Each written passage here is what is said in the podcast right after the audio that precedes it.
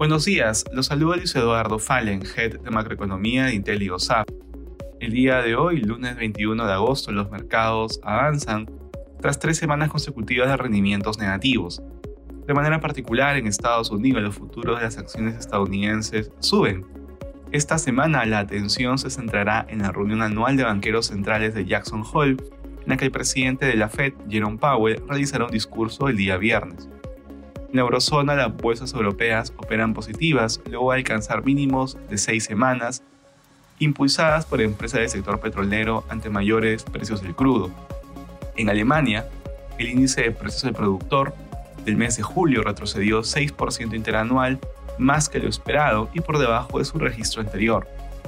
En Asia los mercados cerraron positivos con excepción de los índices chinos, en China, el Banco Central recortó la tasa de préstamos a un año en 10 puntos básicos hasta el nivel de 3.45%, menor al recorte de 15 puntos básicos esperado por el mercado. Por su parte, mantuvo la tasa de préstamos a 5 años en 4.2%, en tanto el mercado también esperaba un recorte de 15 puntos básicos. Respecto a commodities, el precio del oro avanza durante la jornada, por su parte el precio del cobre sube y finalmente el precio del petróleo avanza ubicándose alrededor de 82 dólares el barril WTI.